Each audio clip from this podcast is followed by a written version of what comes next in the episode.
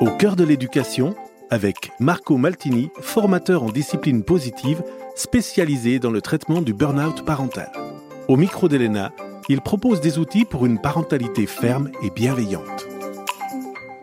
Bonjour Marco, c'est un plaisir de t'accueillir au cœur de l'éducation. Alors aujourd'hui, nous allons nous entraîner à faire des phrases bienveillantes et fermes simultanément.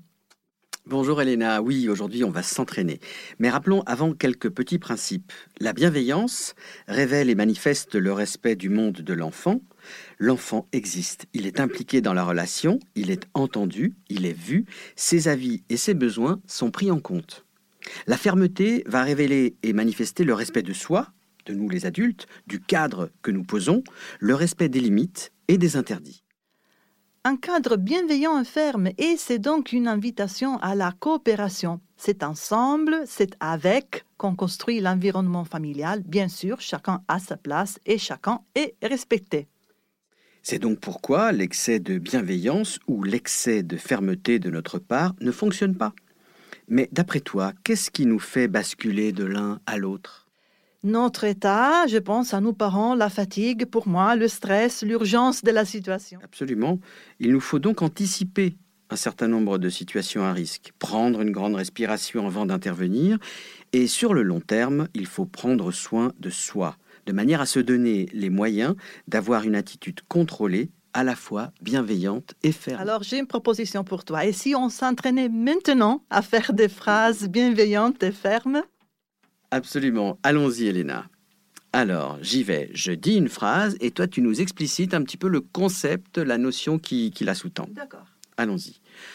Je vois que tu es content de jouer, que tu n'as pas envie d'arrêter, et c'est l'heure de l'histoire maintenant.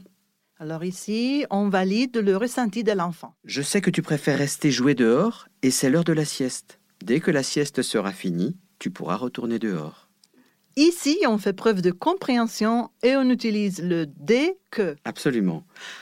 Je comprends que tu n'as pas envie de ranger les jouets et c'est l'heure de ranger. Qu'est-ce que tu préfères Lancer le chronomètre ou chanter avec moi notre chanson du rangement? Ici, on redirige l'attention et on offre un choix à l'enfant. Je vois que tu ne veux pas attendre ton tour pour le vélo. Et quel était notre accord sur le partage des vélos? Ici, on attend la réponse avec bienveillance et en silence, dans la mesure où l'enfant et le parent ont établi un accord auparavant. Le parent peut aussi se poser des questions pour vérifier s'il est dans une attitude ferme et bienveillante. Première question, est-ce que je montre de la compréhension envers le point de vue de l'enfant? Deuxième question, est-ce que ce que je lui propose me convient? Troisième question, est-ce que cela respecte les besoins de la situation? Et quatrième question, est-ce que ma proposition offre des choix limités? Donc, Marco, quatre questions pour vérifier si on est dans une attitude parentale ferme et bienveillante. Je pense que c'est un bon exercice et une opportunité que chaque parent peut saisir au quotidien. Alors, merci Marco et à une prochaine. C'était Au cœur de l'éducation, une rubrique proposée par Elena Melzi et Marco Maltini, coach éducatif. Pour plus d'informations sur les ateliers et les formations destinées aux parents et aux professionnels de l'éducation, rendez-vous sur le site disciplinepositive.ch.